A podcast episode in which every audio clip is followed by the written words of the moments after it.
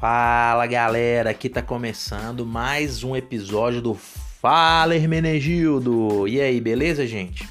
Então, aqui é Rafael, é professor de geografia do Hermenegildo, é locutor desse humilde aí programa do Fala Hermenegildo. E esse mês de novembro, né, a gente está trazendo aqui no podcast é, uma reflexão sobre essas datas comemorativas que acontecem no mês de novembro, né? A gente tem duas datas importantes que acontecem no mês de novembro, que é o 15 de novembro, que é a proclamação da República, o 20 de novembro, que é a, o Dia da Consciência Negra. Hoje nós vamos falar, então, do 15 de novembro. 15 de novembro é a proclamação da República. Quais são os antecedentes dessa proclamação da República? Não sei se vocês sabem, mas o nosso país ele já foi um império, já foi um domínio né, português, né, já foi uma colônia de Portugal. Depois, em 1822, se declarou independente de Portugal e passou a ser um império. Né? Então a gente tinha um imperador aqui no Brasil. Né? O imperador do Brasil, como vocês sabem, era Dom Pedro II, o imperador do Brasil. Quais foram os antecedentes do movimento para proclamação da República. A gente tem aí, ao longo da história do Brasil, a gente teve vários movimentos que buscavam independência. Então, nós tivemos a Inconfidência Mineira, que aconteceu nas, na capitania de Minas Gerais. A gente teve a Revolução Pernambucana, que foi um movimento também libertário do período de dominação portuguesa.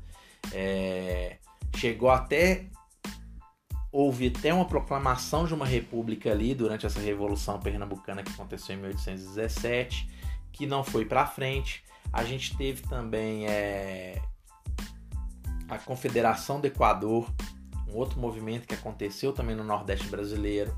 E a gente teve também em 1839, na esteira ali da Revolução Farroupilha, é, a proclamação da República Rio Grandense, né, e da República Juliana, que eram estados do Rio Grande do Sul e de Santa Catarina, que chegaram a proclamar ali uma independência do Brasil, né? A tentar formar ali uma república, tanto no Rio Grande do Sul quanto em Santa Catarina, mas também que não deu certo. Esses foram os antecedentes do 15 de novembro.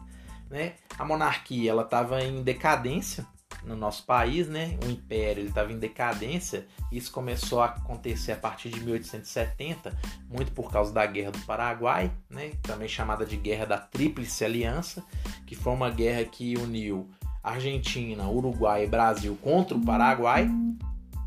Então o Brasil sai muito desgastado desse conflito, né? O Império Brasileiro sai muito desgastado desse conflito.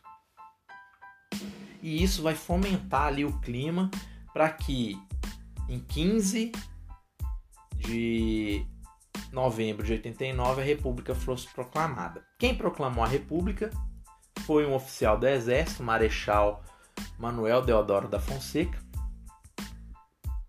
Ele proclamou essa república em 15 de novembro de 1989.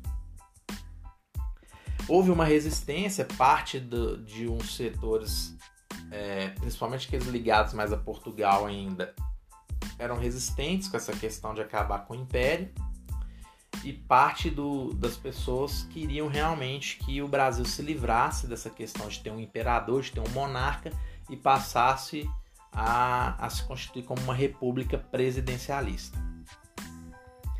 É, com, naquele momento, tanto da Guerra do Paraguai, também existiu uma crise econômica acontecendo, então o, o Brasil estava muito endividado e com a guerra ele se endividou mais ainda.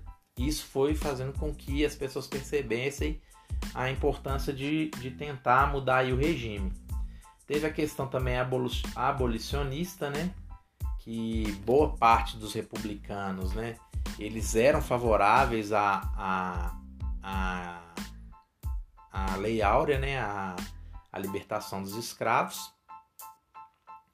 E isso tudo foi o caldo que foi formado, que foi construído para que o Brasil se tornasse uma república. Né? Hoje a gente olhando para trás, é, a gente entende, né, quando a gente vai estudar a República, a proclamação da República, ela teve uma, uma participação maciça do Exército, né? Então a gente pode considerar aí que a própria proclamação da República pode ser considerada um golpe de Estado, no caso, um golpe ao Império Brasileiro. Então a gente tem uma tradição aí de dos militares sempre tentando interferir na política interna do país. A gente comemora o 15 de, o 15 de novembro. O 15 de novembro é um feriado nacional. Esse ano caiu no domingo, um ano de eleição. Muito emblemático esse 15 de novembro ter caído no ano de eleição. E é importante a gente entender né, como que se deu esses processos no nosso país, né? desde a própria proclamação da independência, a proclamação da república, o que, que tem em comum desses movimentos todos. A gente não vê a participação maciça do povo nesses movimentos. A gente vê uma elite, né?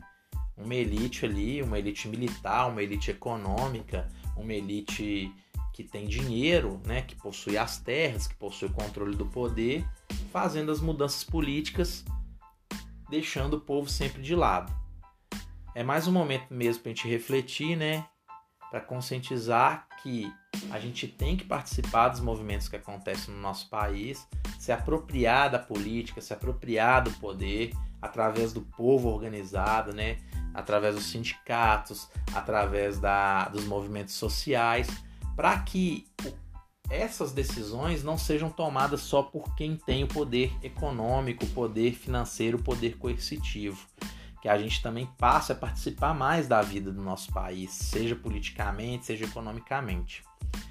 Então, fala Hermenegildo de hoje é, foi sobre essa breve, breve né, historinha aí da proclamação da República o próximo episódio nós vamos falar do Dia da Consciência Negra, fazer um contraponto entre o 13 de maio e o 20 de novembro, ver qual, qual a importância histórica dessas duas datas, né? O 13 de maio, para quem não sabe ainda, é o 13 de maio foi 13 de maio de 1888 foi o dia que a princesa Isabel assinou a Lei Áurea que aboliu a escravidão no Brasil, e o 20 de novembro, né, o 20, o Dia da Consciência Negra, ele marca né, um dia de lutas frente ainda às grandes desigualdades raciais que acontecem no nosso país. Então nós vamos fazer um contraponto desse 13 de maio, que é muito comemorado por causa da princesa Isabel, né? E esse 20 de novembro, que é realmente um dia de resistência, da busca por autonomia, por, pela busca de direitos, pela busca pelo fim do racismo no próximo episódio a gente vai falar desse 20 de novembro.